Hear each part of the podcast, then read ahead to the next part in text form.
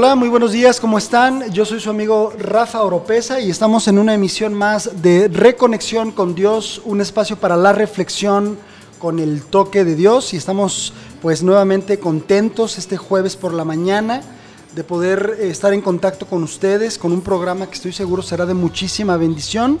Ustedes saben que el formato de Reconexión con Dios es un formato de radio hablada con un contenido espiritual que tenemos como objetivo edificar tu vida, tu vida espiritual. Así es de que bueno, siempre procuramos tener invitados que, que vengan y nos aporten y de verdad nos puedan compartir de lo que Dios les ha dado para poderlo, pues otra vez lo digo, compartir con nuestra audiencia. El día de hoy, pues bueno, quiero hacer mención que está Gerson Esquivel en los controles, transmitiendo desde la Iglesia Bíblica Ríos de Agua Viva en la colonia del Fresno. Y bueno, en mi teléfono es 3 veces 3 821 3892. Yo quiero regalarte un material de los monólogos de Pablo, Saulo de Tarso, Pablo y Bernabé, eh, dictados por el hermano Oscar Ríos Mena. Tenemos todavía 10 DVDs grabados desde el estudio de grabación de Chapultepec, ahí en Televisa, un extraordinario material que es pues muy útil para evangelismo. Voy a regalar cuatro a los primeros que se pongan en contacto conmigo, ahí al 3 veces 3 821 3892 y bueno, recordarles que estamos desde la plataforma de Dun Radio, www.dunradio.com. Eh, bueno, una radio que edifica tu espíritu a través de música y radio de contenido, radio hablada. Bueno, quiero presentar a mi invitado de esta mañana. Él ya ha estado con nosotros, de hecho tuvimos dos programas maravillosos, así es de que bueno, eh, yo quisiera otra vez volver a presentarlo. Él es pastor, él se llama Israel Ibarra, pero no solamente es pastor, es un gran maestro de la palabra de Dios. Él es maestro de la San Diego University y bueno, una persona que verdaderamente ha impactado mi vida y la de muchas personas que han tenido la oportunidad de compartir con él. Isra, pues muchas gracias por estar aquí con nosotros. Oh, pues gracias a ti nuevamente por la invitación, Rafa. Es un honor estar con ustedes. Muchas gracias, pues con un tema muy interesante, ¿no? Un tema que seguramente va a dar mucho de qué hablar. Estoy seguro que se ha gastado mucha tinta, bueno, se ha invertido mucha tinta en el tema, se han predicado de muchas formas sobre el tema de el perdón, ¿no? Pero bueno, hay que entender a la luz de las escrituras qué es lo que la Biblia dice sobre este tema. Y tal vez entrando de lleno en el tema, Israel, preguntarte, ¿no? Eh, ¿Cómo debemos de, de definir bíblicamente, bíblicamente el perdón? Así es. ¿Cómo lo definiríamos? Bueno, sin duda alguna hablar del perdón es hablar como cualquier doctrina o enseñanza de la iglesia. Ah, como pastores y como teólogos entendemos que la base fundamental de una doctrina, siempre el ejemplo va a ser Cristo. Si nosotros queremos hablar bíblicamente acerca del amor, pues el ejemplo es Cristo. Si queremos hablar de santidad, pues el ejemplo es Cristo. Si queremos hablar de misericordia, pues el ejemplo es Cristo. Siempre va a ser así, ¿no? Entonces hablar de perdón, pues bueno, es Dios nuestro referente, ¿no? Ajá. Bíblicamente el verdadero perdón se va a dar siempre siguiendo los preceptos de la Biblia y el ejemplo del propio Dios. Hay muchas humanidades, hay muchos aspectos psicológicos de la gente para tratar de explicar el perdón y lidiar el perdón, pero nunca llegan a un punto donde realmente el alma es sanada si no está basado en los principios de la palabra del Señor. Ah, como una definición yo podría decirte que perdonar es renunciar al derecho de castigar al que te hizo daño. Eso lo aprendemos de Dios. Renunciar al derecho, derecho. de castigar al que te hizo daño. Eso es lo que hizo el Señor en la cruz del Calvario. Al morir por nosotros, renunció al derecho de castigarnos porque decidió perdonarnos. Creo, creo que si entendemos esta definición y entendemos el término bíblicamente hablando, eh, vamos, vamos a un punto de- de- del mensaje esencial de la cruz. Creo que quien logra entender esta definición también podría entender, eh, vamos a decirlo así, el mensaje divino de la salvación. Un. Dios santo, un Dios que tenía toda la potestad de castigarnos, El derecho. el derecho, y sin embargo él renuncia a este derecho. Sí, recordamos rápidamente, Rafa, a Jesús en la cruz diciendo, Padre, perdónalos, no saben lo que hacen. Digo, Ajá. cuánta gracia, cuánta misericordia. ¿no? Ok, a ver, Isra, muchas veces hemos escuchado las famosas eh, palabras de Cristo, ¿no? En, el, en, el, en la agonía, ¿no? En la cruz. Esta referente al perdón, ¿cómo la podemos interpretar bíblicamente? Sí, sin duda alguna aquí la intercesión de Jesús al Padre como ese mediador, como ese abogado, estaba hablando, estaba intercediendo viendo nuestra capacidad nula del ser humano de reconciliarse con Dios. ¿Por qué? Porque si hablamos del carácter intrínseco de Dios, Dios es tres veces santo. Y nada puede aplacar la ira de Dios excepto el propio sacrificio de Cristo. Entonces cuando Jesús hace esta gracia extraordinaria, esta extendida, o sea, esta longanimidad de decirle al hombre, ¿sabes qué? Dios no puede pasar por, el, por alto el pecado, tiene que ser castigado voy a tomar tu lugar para reconciliarte. O sea, nos deja sin palabras. o sea, la ira de Dios ya no puede ser aplacada por un corderito. Era necesario el cordero perfecto, el cordero de Dios, Jesucristo. Sí, en la teología esto se le llama sin duda alguna figuras lo que se le llama el tipo y el antitipo. El, tipo, eh, todo representaba la obra de Cristo, pero cuando viene Cristo ya es la sustancia. Así es. Es el cumplimiento de eso. Y entonces el tipo de cordero simplemente nos hablaba como el principio de, básico. Cuando el hombre peca, Adán y Eva en el huerto y son expulsados, se convierten en enemigos de Dios. Entonces nadie podía solucionar ese problema excepto, ¿verdad?, el propio Dios. ¿Cómo podía Dios, fíjate bien, pensar, ¿cómo podía Dios perdonar al ser humano y seguir siendo justo? Es extraordinario. Entonces vemos a Adán y a Eva que tratan de cubrirse con delantales de guerra que ellos hicieron. Y es interesante porque en el hebreo la connotación de vestido lleva también una connotación de justicia en el idioma original. Ah, Entonces lo que tratan ellos es de justificarse porque se vieron desnudos, tuvieron miedo, y la Biblia hace una reseña extraordinaria. Simplemente dice, Dios los cubrió con túnicas de pieles. Pero lo tácito ahí, la inferencia, es que Dios les dio el Evangelio. O sea, es interesante porque dice que los cubrió. Primero les dijo, lo que tú hiciste no sirve para reconciliarnos. Yo no te puedo perdonar sobre lo que tú hagas. La única manera de yo perdonarte es cumpliendo mi propia demanda como Dios. Entonces lo que hace Dios dice, los cubrió de túnicas de pieles, pero no aparecieron de la nada. Tenemos que entender que es algo tácito. Dios tuvo que sacrificar un animal para cubrirlos. Y al hacerlo les da las bases fundamentales del Evangelio, las siete doctrinas más fuertes del Evangelio, porque hay más. Primero nace la doctrina de la sustitución. Ellos merecían morir, pero muere un animal en su lugar. Luego la doctrina de la propiciación, porque es Dios el que lo propicia, no el hombre.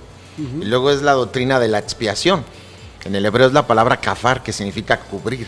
El pecado no era quitado, era cubierto, porque el único que lo quita es Cristo.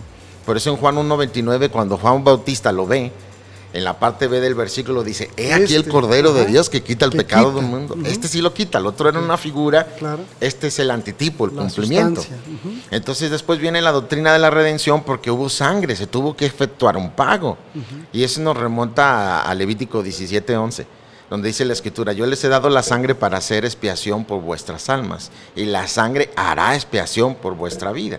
y, Hebreos 9:22 dice que casi todo es purificado con sangre, y sin derramamiento de sangre no hay remisión de, los pecados. Después viene la doctrina de la propia justicia, donde ellos son cubiertos. Después es la doctrina de la fe, porque se sostuvieron como viendo al invisible. Eh, entonces, y la de la gracia, porque no lo merecían. Y sobre esa base Dios los perdonó. Y todo eso anunciaba la obra de Cristo en la cruz del Calvario, donde nuevamente se vuelven a cumplir todas estas doctrinas en la obra de Cristo. Y ahora nos dice el Evangelio que Dios está preparado para perdonar al peor de los pecadores y seguir siendo justo al hacerlo. Wow, maravilloso, ¿no? O sea, esto lo tiene que escuchar el mundo entero. Claro. Esto lo tienen que escuchar. Y todas estas doctrinas implícitas en un tema, un mismo tema que es el perdón. Así es. Dios perdonándonos a través de su Hijo Jesucristo, maravilloso. Entonces, esto sería parte de la definición de perdonar. Así es. Perdonar. Ahora, Isra, bíblicamente, ¿cuál es el proceso para perdonar? Porque mira, en la experiencia pastoral, seguramente a ti te ha pasado, eh, te platico un caso muy particular, ¿no? Eh, mire, perdónela, es que pues, y ya sabes, ¿no? tus argumentos con la palabra, y siempre hay contraargumentos, ¿no? Es que pues pastor, para usted es muy fácil decir, pero es que si usted hubiera estado, es que si usted lo hubiera sentido, ¿verdad? Y bueno, llegan ese tipo como de, cuestiones, eh, de barreras que la gente pone muy a menudo para querer como llevar ese proceso de verdad, eh, vamos, perdonar a la persona, al ofensor, ¿no? Y tal vez tengamos que regresar a esta definición primera que tú nos dabas. Así es. Bíblicamente, ¿cuál es ese proceso que nos muestra la Biblia? Eh, Israel. Nuevamente tenemos que mencionar que el ejemplo es Dios. Te cito rápidamente lo que dice la Biblia acerca del carácter de Dios tocante al perdonar. Si vamos a aprender a perdonar hay que aprender de Dios. El proceso es aprender de Dios. Ese es el primer paso. Ajá. Yo voy a tener que seguir el ejemplo de Dios. Ok. Dice el Salmo 85.5, porque tú Señor eres bueno y perdonador, grande en misericordia Amén. para con todos los que te invocan o lo- todos los que te buscan. O sea, el perdón de Dios es tan amplio porque cualquiera que se acerque, claro, por la base de Cristo y los méritos de Cristo en la cruz del Calvario, va a ser perdonado. Eso es, Así algo- o sea, te da esperanza y te da garantía de que hay perdón. Amén. Claro, pero no es un perdón sentimental y no es un perdón emocional. Es un perdón, ¿verdad?, que tiene que ser totalmente una decisión. Así es. Y esto es algo congruente al carácter de Dios. porque- Basado en el conocimiento de ese Dios. Claro, por eso dice la escritura. Daniel en el 9.9 dice de, Je- dice, de Jehová nuestro Dios es el tener misericordia y el perdonar, aunque contra Él nos hemos rebelado, pero de Él es el perdonar. Amén. Y la regla de oro, pastor, eh, Rafa, está en Mateo 18, es la regla de oro. Como diríamos vulgarmente en México, es el tumbaburros, ¿no? Esa es la regla de oro que muchas veces pasamos por alto. Dijo el Señor claramente, si tu hermano pecare contra ti, ve tú y él solo, Eso. repréndele. Y si él, ¿verdad?, se arrepintiera, o sea, si él recibiera esto, que en la connotación lleva un arrepentimiento, dice, perdónalo, se acabó el asunto, o sea, y se paró. Ahora, si esto no funciona, la regla de oro dice ahora es, trae a dos o tres testigos. Ese es el proceso. Ujú. Si a través de estos dos o tres testigos tampoco funciona el arrepentimiento de la persona que ofendió, entonces dice que el tercer paso, este es el proceso, tenemos que exhibirlo públicamente en la iglesia. Ahí hay varias aristas que voy Sí, a tratar sí. de explicarles rápido. Y después dice claramente, si no resulta esto, tenle por gentil y publicano. O sea, darle un trato de no creyente porque te está diciendo de forma tácita que un verdadero creyente, por necio que sea, si tiene el Espíritu Santo, tiene que arrepentirse y tanto pedir perdón o otorgar el perdón. Así Cuando un cristiano no pide perdón o no otorga perdón, actúa como un inconverso, Como un incrédulo, como alguien claro. que no conoce a Dios. Claro, este es el proceso. Este es el tumbaburros. Es la parte básica que todo creyente debería de saber, ¿no? Si tu hermano peca contra ti, ve tú y él solos, ¿no? Y esas son las aristas, pastor. Así es. Tú y él solo. Tú y él solo. Pero ya le dijiste a media iglesia, Así es. ya le dijiste a la vecina, ya todo el mundo se enteró. Entonces no cumpliste la Sí, sí, regla. Esparces todo el veneno. ya cuando llega el ofensor, toda la iglesia lo voltea a ver, ya todos saben el asunto. ¿no? Claro, ese- ahí, ahí se complica todo, ¿no es cierto? Se ¿Qué otras aristas hay alrededor de este asunto? Después dice, trae a dos o tres testigos. Ajá. Ahí, testigos. La connotación es gente fiel, madura. madura. Los ancianos, los diáconos, los Claro. pastores, pero te traes a la comadre, te traes a- Al hermano No, sí, bendición. esto resulta en un caos, Híjole. en un caos. Sí, sí, sí. Y la otra dice, también dice, si no funcionó el tercer paso es exponlo públicamente. Y en algunas iglesias hay casos que se da, no sé, una campaña evangelística. Hay invitados, gente que va por primera vez a la iglesia, tenemos niños jóvenes y de repente sacan a alguien al frente y este es un pecador y, y no tienen el respeto de decir, Sí. hay gente nueva, hay gente que... Que no entiende esto, no entiende, No, claro. en- en la- bajo la ley dice que siempre se trabajaba bajo las, los jefes de familia. Sí. Entonces lo que se tiene que hacer es una junta de varones, eso es ponerlo a la iglesia y que cada varón lo filtre a su casa, a Así su es. esposa y a, y a sus hijos con el temor reverente y el debido Así respeto. Y esto es para proteger la iglesia de chismes, arrebatos Claro. y divisiones, porque un pequeño fuego, dice Santiago Así es, 3, enciende un gran bosque, ¿no? Ay, ay, ay, la Así lengua es. está llena de veneno mortal y si no la controlamos, destruye tanto. Al, regresar de este primer corte, eh, Pastor Isra, quiero, quiero hacerte una referencia a algo respecto a esto que mencionabas al final, de cómo podemos cuidar el corazón también de las personas que están a nuestro alrededor. Nosotros como pastores estamos en medio de tantas circunstancias, ¿verdad? Y a veces decir, híjole, voy a llevar todas estas situaciones a mi casa, platicarlas con mi esposa, cómo filtrarlas, con quién desahogarlas, ¿verdad? Qué, qué interesante. Bueno, ahorita me gustaría hacer un paréntesis en medio del tema del perdón, Claro. que va agarrando vuelo, apenas estamos empezando y quiero ir a un corte musical. Eh, generalmente, bueno, mandamos a dos cortes durante el programa y esta primera canción tiene que ver con esto que hablamos en este primer corte. Es una hermosa alabanza de Jesús Adrián Romero y se llama Preciosa Sangre. Regresamos, esto es Reconexión con Dios.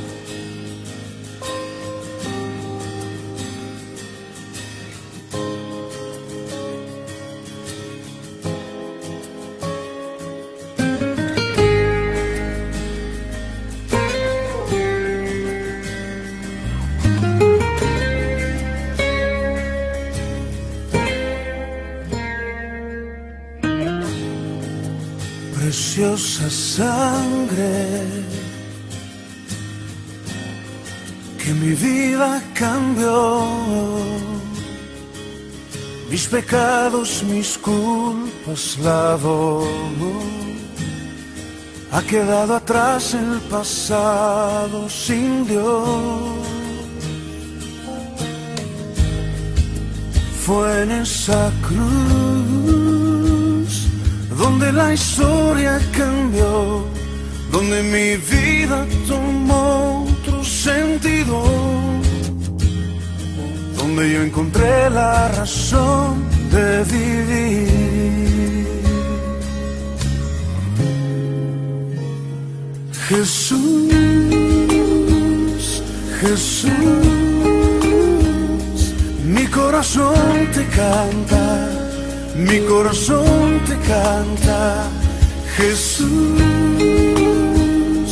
Jesús, mi corazón te canta, mi corazón te canta, Jesús.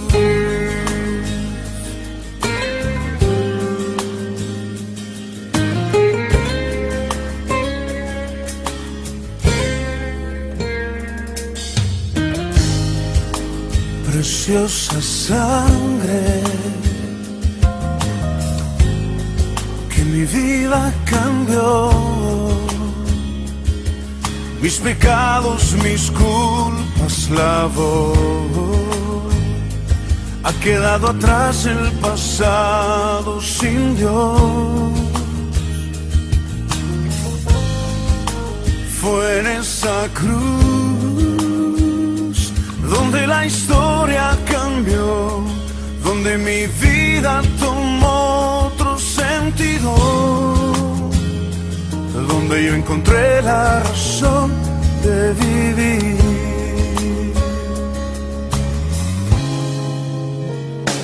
Jesús, Jesús, mi corazón te canta, mi corazón te canta. Jesús, Jesús, mi corazón corazón te canta, Jesús, Jesús, mi corazón te canta, mi corazón te canta, Jesús.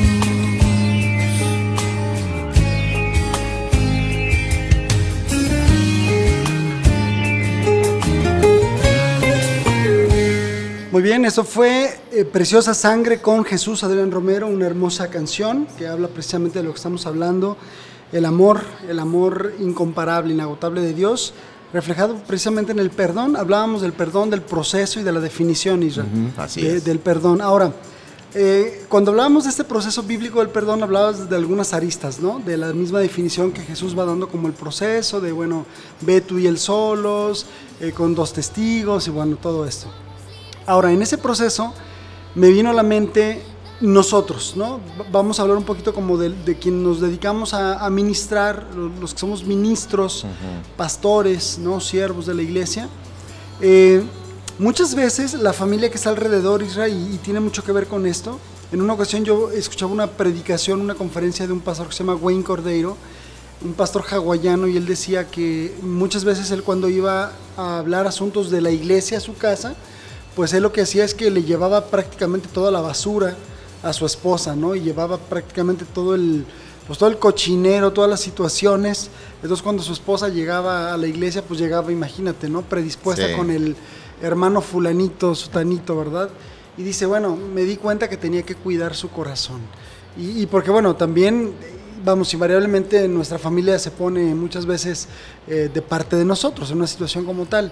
Eh, en tu experiencia, ¿cómo, ¿cómo manejas esto para no llenar el corazón de la gente más cercana a ti, en este caso de tu esposa, de tus hijos, de asuntos ¿no? que pueden suceder a, a lo largo del tiempo alrededor de la iglesia? La prudencia que debemos de manejar todos es que al transmitir esto tenemos que transmitirlo sin detalles y siempre con la idea de orar y de restaurar. Siempre cristiano tiene que estar preparado para restaurar. Pero lo voy a decir honestamente, pastor. Rafa, lo voy a decir honestamente. La iglesia moderna, no estamos hablando solamente de los cristianos, estamos hablando de las congregaciones, de los pastores, de las denominaciones. Nos cuesta trabajo perdonar. Así Nos es. cuesta trabajo. Y, y lo voy a subir a un nivel que a lo mejor va a ser un poco controversial, pero a nivel pastores. A veces, hoy en día, un pastor peca y lo más fácil es desecharlo. Ajá. Le cuesta trabajo a la iglesia perdonar, a un pastor que ha caído en cierta falta. Ah, eh, dice Gálatas 6, ¿verdad? Otra de las reglas del perdón. Dice que nosotros debemos de considerar literalmente a los que han caído en una falta. Y dice, a mí lo que me llama la atención, pastor, es cuando dice Gá- Gálatas 6, 1 al 3, dice, ah, si alguno es sorprendido en una falta, fíjate la reseña, vosotros que sois Sois espirituales, restaurarle con espíritu de mansedumbre.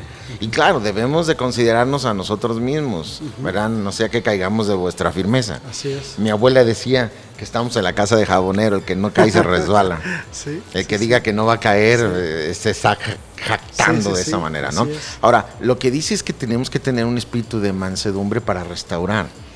Y la gran mayoría de los casos que escuchamos, pastor, es que las iglesias no restauran a los pastores. Sí, así es. Entonces regularmente los desechan. Y entonces yo digo, dice ahí, vosotros que sois espirituales, restaurarle. Y no restauramos, entonces, ¿no somos espirituales? Así es, fíjate que, o sea, dentro del perdón este es un tema aparte. Claro. o sea, ese es un tema aparte porque realmente, digo, estás, ahora sí que estás entrando en aguas profundas, ¿no? ¿Cuántos pastores, vamos a ponernos ahorita de lado como abogados de los pastores, cuántos pastores andan por ahí sin restaurar, que no fueron restaurados, que fueron, como tú bien dices, y soy testigo de ello, desechados como pañuelos? Juzgados Sí. y muy duramente.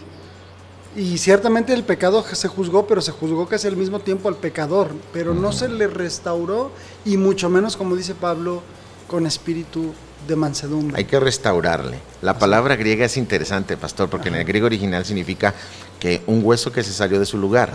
Imagínate que tú vas corriendo, te caes y se te sale el codo, ¿no? Y vas al médico y te amputa el brazo. Tú dices, oye, qué Sí. extremo, ¿no? Pues eso hacemos.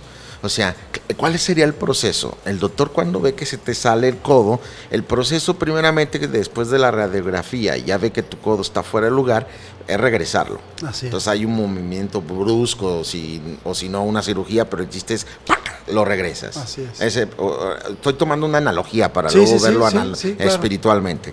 Ya que está en su lugar, pues no va a funcionar. Hay que entablillarlo, hay que enyesarlo, hay que dejarlo que solde. Claro.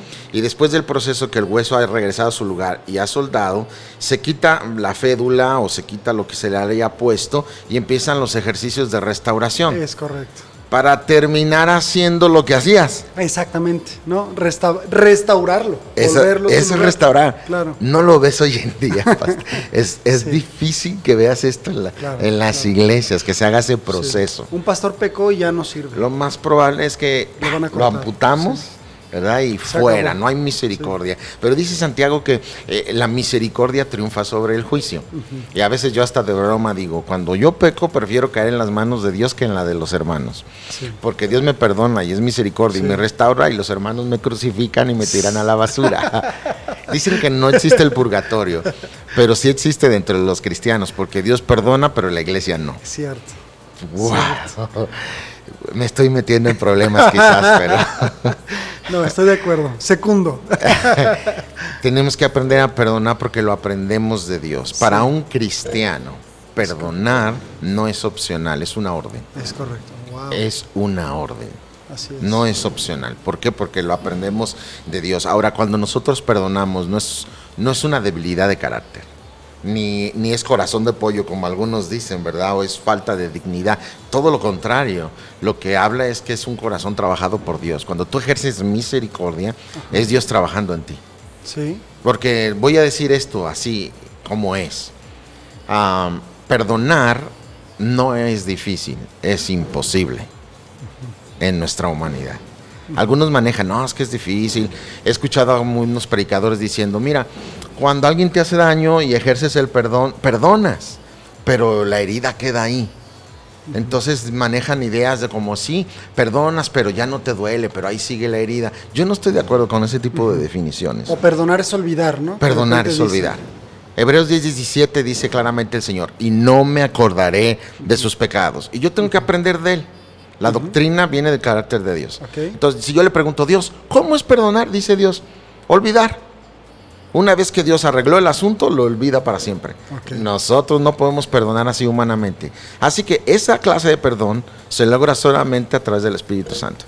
Es Dios provocándole porque no es una situación emocional, no es el corazón, porque si lo metes, ya valió, porque claramente, ¿verdad? El corazón nos mete en muchos problemas. Dice Jeremías 17:9, engañoso y perverso es el corazón más que todas las cosas. ¿Quién lo conocerá? Dios que prueba los corazones. Si metemos el corazón, no perdonamos. Entonces, el perdonar, primero, es una orden de Dios y no es opcional. Y segundo, no es un sentimiento, no es una emoción, es una decisión. Por eso Romanos 12 dice que nuestro culto es racional. Así O es. sea, yo digo, Dios perdona así, me dice que es así y me ordena.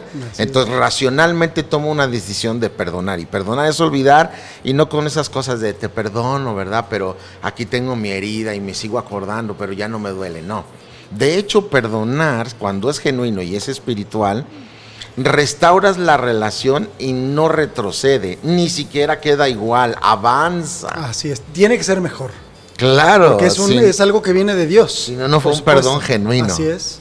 Estoy de acuerdo. Yo experimenté esto la primera vez en mi vida, esta clase de perdón, primeramente con mi esposa para yo venir a Cristo. Te digo así rápidamente, mi vida fue tremenda, yo viví en una familia totalmente atípica, mi papá era pintor, era artista y nunca nos enseñó nada de Dios.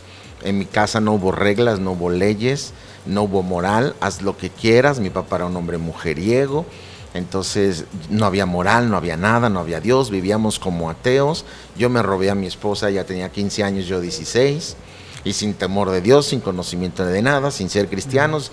Yo la tenía en casa como un trofeo, yo seguía viviendo mi vida de soltero y viviendo, ¿verdad?, de lo, eh, de lo lindo, según yo, ¿no? Pero mi esposa conoció de Cristo y, y- y yo eh, le di una vida muy mala antes de Cristo.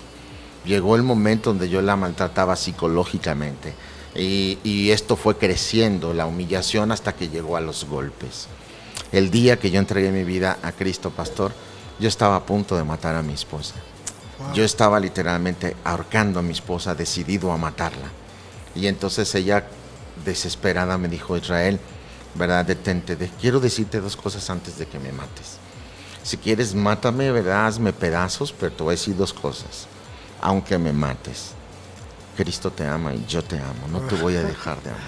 Y eso para una persona soberbia como yo fue un gancho al hígado porque nunca vas a vencer, nunca vas a vencer la soberbia. A menos que sea un acto de bondad. Solo la bondad puede destruir la soberbia. Entonces, sí, sí. ese acto de bondad de mi esposa me hizo entender de primera mano quién es Dios y su perdón. Yo me salí como loco a la calle, empecé a caminar y a deambular y gritándole a Dios porque según yo no creía en Dios y yo le como ateo yo le gritaba a Dios y yo le decía, Dios, si tú existes, dime por qué soy así. ¿Por qué le hago daño a mi esposa si aparentemente la amo, no? Entonces yo regreso a casa y le digo, Sarita, perdóname. Ella me dice, no me has hecho nada. Me vuelve a dar otro gancho al hígado. Le digo, ¿cómo que no te he hecho nada? Dijo, no. En mi corazón no hay más que amor para ti. Siéntate. Y me explicó el Evangelio. Y me explicó el perdón que otorgaba Dios en la cruz y el que ella me estaba otorgando en ese momento. Y ese día fui salvo. Y hasta el día de hoy después de ya 27, casi 28 años de cristiano y 25 de pastor, mi esposa nunca me ha echado en cara el daño que le hice. Inclusive yo la engañaba con unas mujeres y el día que me convertí me dijo mi esposa, Israel, tú ya te salvaste, eres salvo. Pero aquellas mujeres no, así que vamos a predicarles para que se salven. Eso es perdonar. Y fuimos, una mujer fue a casa.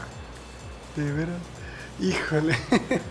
Gracias por, compartir. No conocía tu testimonio, Israel. No, es, un poquitito de mi testimonio. Es muy duro. Mi esposa es una mujer que Dios de una manera muy fuerte para quebrantarme y poder conocer yo el amor de Dios y el perdón genuino a través, de, ella, de Sarita.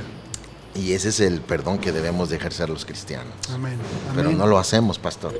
No lo hacemos porque mezclamos el corazón y no entendemos que es una orden, es el ejemplo de Dios y de alguna manera nosotros tenemos que ejercerlo conforme al modelo bíblico. Y ahí es donde somos sanados. Claro. ¿A menudo compartes este testimonio o, es algo que... ah, en muchas iglesias me han pedido que lo comparta, te soy sincero, a mí me da vergüenza compartirlo. pero muchas veces dicen, no, es que tu testimonio es muy fuerte y todo.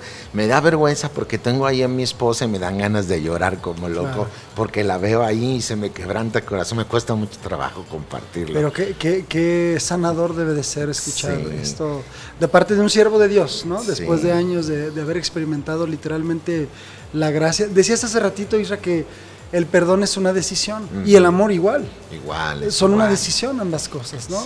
Son la esencia de Dios. Hay muchas iglesias que tú las puedes ver en día que se ven fuertes, llenas y todo.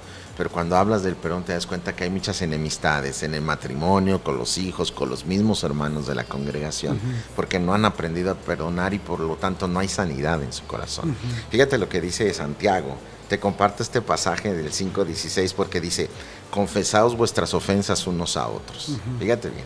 Y luego dice, y orad unos por otros. Cuando tú confiesas tu pecado y eh, con la otra persona, como la regla que decía Mateo 18, no queda como, está bien, te perdono. Dice, no, oren los dos. Y dice que cuando dice, orad unos por otros, para que seáis sanados. Si la persona no confiesa el pecado y no oran juntos, no te sanas. Así es. Me quedo con esta parte, y Vamos a otra canción. Quiero mandarlos a un retro, estas que a mí me gustan. Ahora voy a eh, mandarlos a una canción que se llama Yo te busco. Esto es de Marcos Witt. Y esta canción, pues ya clásica de este cantante cristiano, Marcos Witt. Esto es Yo te busco. Estamos en reconexión con Dios, hablando acerca del perdón. Regresamos.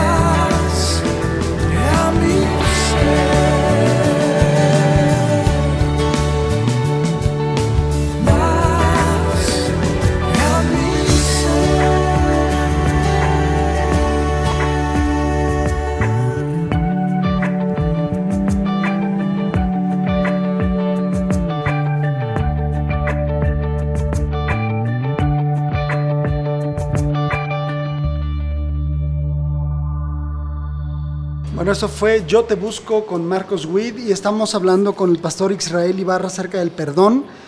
Bueno, eh, nos quedamos eh, gratamente bendecidos. Yo así lo pienso, Isra, con tu testimonio. Realmente es para, para compartir eh, y bueno, para, para realmente ser testigos de la gracia de Dios, del amor de Dios y lo misericordioso que Él ha sido con nosotros, ¿no es cierto? Sí, así es. Sabes, solamente te, te quiero hacer un comentario al respecto, Isra. Eh, siempre lo he dicho, cuando un pastor, cuando un siervo abre su corazón sobre su testimonio, sobre la forma en la como Dios, cómo Dios lo, lo- lo tocó y lo alcanzó, y a veces por más, eh, vamos a decirlo, impactante que esto resulte, híjole, eh, eso creo que acerca mucho a la gente a nosotros, ¿no? Sí. Porque luego creo que la gente está también medio cansada de, de- de esa estela de santidad, ¿no? Que de repente los líderes cristianos eh, quieren de alguna manera proyectar, ¿no? Yo, yo creo que este tipo de testimonios muestran que Dios es real y que bueno, pues de esa forma fue como Dios nos llamó, ¿no? Dice Isaías, ¿no? 41, 9 al 10 dice, en los confines de la tierra te llamé, cuando más lejos, ¿verdad? Estábamos de Dios, desde allá te llamé y te dije, mi siervo eres tú, ¿no? Yo te escogí, no te deseché, siempre estaré contigo, ¿no? Eh, Qué, qué qué impactante, de veras, gracias Isra. Y bueno, eh, la última parte la queremos enfocar básicamente a esto que hablábamos con respecto a ese proceso, ¿no? De lo que hablamos de, de perdonar. ¿Quieres ahondar en esto? Sí, claro. Eh, volviendo al pasaje clave que, como decías, el proceso es Mateo 18, es la regla de oro. La regla de oro. ajá. Y ahí es donde hablábamos que el cuarto punto dice, "Te- tenle por gentil y publicano. Eh, una persona que no perdona está evidenciando que no es un creyente. Ahora, en ese contexto el tema sigue Mateo 18, ¿no? Entonces, Pedro de alguna manera se ve como asombrado por esta clase de enseñanza y bueno, su respuesta fue así, ¿no? Pero entonces, ¿cuántas veces he de perdonar a mi hermano? ¿A- a- ¿Hasta siete? Porque, bueno, claro, la ley marcaba cuatro tantos, entonces él quiere exagerar. ¿verdad? Entonces, para que Cristo diga, no, Pedro, mira, acuérdate, el principio es cuatro. Entonces el Señor usa lo que en teología le llamamos un hebraísmo. Entonces le dice, no, sino 70 veces siete. No, pues el otro se espanta más. Más adelante dice, no, pues aumentame la fe. Si con cuatro y siete me estaba dando problemas, ahora 490 veces, pues ni siquiera son 490 veces. El hebraísmo es que 70 veces 7 significa en ese hebraísmo un estilo de vida. Significa perdonar todas. Eso es lo que significa. No, no 490, sino que está diciendo, la regla es esta, que debemos perdonar como Dios nos perdonó a nosotros Así en es. ¿Cuánto nos perdonó? Todas. Así es. No es una ecuación matemática, ¿no? Es, es un estilo de vida. Hebraísmo. Entonces me da un cheque en blanco. ¿Cuántas tengo que perdonar? Todas. No, pues ahí ahora sí como Pedro o como Condorito brincamos para atrás y decimos, oh, aumentame la fe, no voy a poder. Claro, humanamente no se puede, insisto, Sí, sí, sí. porque el perdón es espiritual. Ahora Jesús entendiendo el corazón de Pedro y sin duda uno de los discípulos, él siempre como era su carácter, eh, quiere ilustrar esto. Y siguiendo en el tema dice, mira, había un hombre que debía, ¿verdad?, 10 mil talentos. Y fue ante su Señor y, y pidió misericordia. Ah, perdóname, Señor, yo te lo voy a pagar todo. Y dice que el Señor obró a misericordia y le dijo, te lo perdono todo. Se dice fácil, 10 mil talentos. En el hebreo, ¿verdad? En el contexto, ¿verdad? De la pesa, eh, un talento son 34 kilos de oro. De oro, ajá. Estamos hablando de 10 mil talentos, 340 mil kilos Sí, de sí, oro. sí. O sea, hoy en día cuesta casi 900 mil pesos un kilo de oro. Sí. Multiplícalo Wow. por 340 mil kilos de oro. O sea, su deuda era impagable. Impagable, sí. Lo que está queriendo ilustrar Cristo es que lo que Él me perdonó a mí es una deuda impagable que cuesta literalmente 34 mil kilos de oro. Esa es la enseñanza. O sea, una eso- deuda impagable. Claro, esa es la figura que está tomando él, como diciendo, lo que tú me perdonas, lo que yo te perdono, valía esto. Pero ahora fíjate bien, él sale y se encuentra a un prójimo que le debía 100 denarios. Y entonces dice, págame. Y a él le perdonaron apenas hace poco una deuda increíble. Y el otro dijo, mira, ten misericordia, yo te lo pagaré todo. Lo mismo quiso él. Y dijo que no quiso. No. Y lo metió a la cárcel. Y dice que había gente viendo. Y dijeron, wow, mira lo que le perdonaron a este cuate. Y ahí van y le dicen, Señor, ¿Te acuerdas lo que le perdonaste? Sí. Mira, a, su consiervo no le quiso perdonar, ¿verdad? 100 denarios, 400 gramos de plata, 5 mil pesos. Y dijo, ah, pues ahora háganlo, métanlo, ¿verdad? Y que ahora pague hasta el último cuadrante, y, y no está hablando de la perder la salvación, irte al infierno, sino que habla de la disciplina de Dios. Porque la regla de Dios es como Él nos perdona, yo tengo que perdonar. Si nosotros no seguimos su ejemplo, pues nos va a disciplinar. Por eso dice, deja tu ofrenda, ve, ponte a cuenta y entonces ven conmigo. Porque si tú no perdonas a tu hermano, yo tampoco te voy a perdonar. Y no está hablando del perdón de salvación, sino que está hablando del perdón paternal.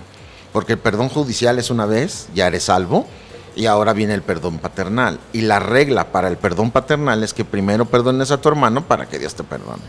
Por eso te decía que el perdón no es opcional, es una orden. Así es. Entonces claramente nos da las dimensiones. Lo que Dios me perdonó son 34 mil kilos de oro. Todas las ofensas que me hagan a mí, ¿verdad? Son 400 gramos de plata. Y entonces para ilustrarlo me voy a la carta de Filemón. Filemón, ¿verdad? Está ahí, ¿verdad? Pablo en la cárcel, está onésimo y ahí está. Y luego, pues bueno, ahí resulta que cae, le predica el Evangelio, le dice de qué región es. Y ya le dice de dónde, de qué casa. Dice Pablo, eh, yo lo conozco. Conocidos. Ajá. Entonces le manda una carta y regrésate con tu señor. Y le dice, mira, ahí te lo regreso, ¿verdad? Aquí lo engendré en las prisiones. Y fíjate lo que te voy a decir. Recíbelo como a mí mismo. Así es. Y es lo que debemos de hacer nosotros con todos los que nos ofenden, recibirlos como Cristo nos recibió a nosotros cuando éramos sus enemigos. Recíbelo como a ti mismo. Y luego dice claramente, ¿verdad?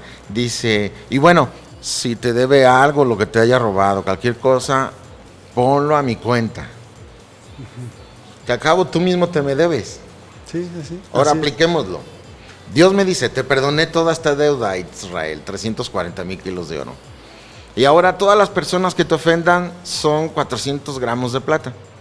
Perdónalos a todos, todas las... Y luego cuando llegues tú y yo hacemos cuentas. Si te salgo debiendo, te pago.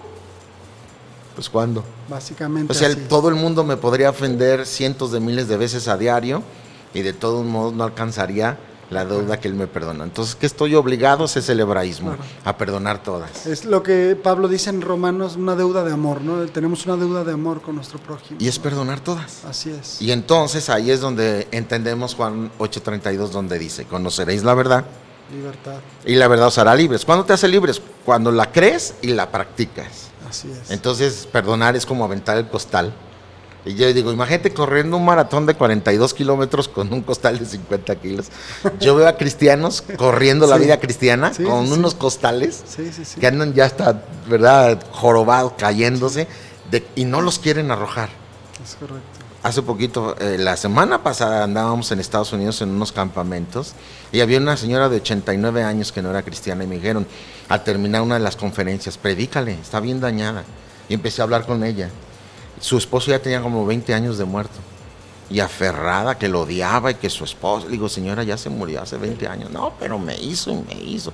Y ya tiene 89 años, ya por favor, perdone, ya descanse. 89 esposo ya años. Por pero fíjate hasta dónde llega. Sí. Dice la Biblia que en Hebreos que la falta de perdón es una raíz de amargura. amargura, y sí. puede contaminar a muchos. Sí. Híjole. Entonces toma otra vez mucha, re- mucha relevancia la definición que nos dice al principio. Regresemos a la definición, Israel. Sí. ¿Qué es perdonar? Perdonar es renunciar, al derecho de castigar al que te hizo daño. Que es lo que Jesús nos explicabas, ¿no? Haz cuentas, ¿no? 400 denarios eh, contra los denarios contra los kilogramos Diez de mil oro. talentos. 10 mil talentos, imagínate, o sea, nunca pagas, ¿no? Nunca es pagas. una deuda de amor que tenemos. Ujú. Una pregunta que, que a menudo la, eh, nos hacemos todos, ¿no? ¿Qué es más difícil entonces? ¿Pedir perdón o perdonar? Las dos cosas son igual de difíciles. Uno pensaría que otra es más fácil que la otra, pero no, son iguales. Están en, como dirían el gringo, 50-50, ¿no?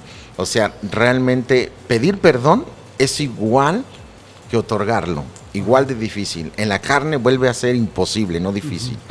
Tanto para pedir perdón como para otorgarlo ocupamos el fruto del Espíritu Así Santo. es.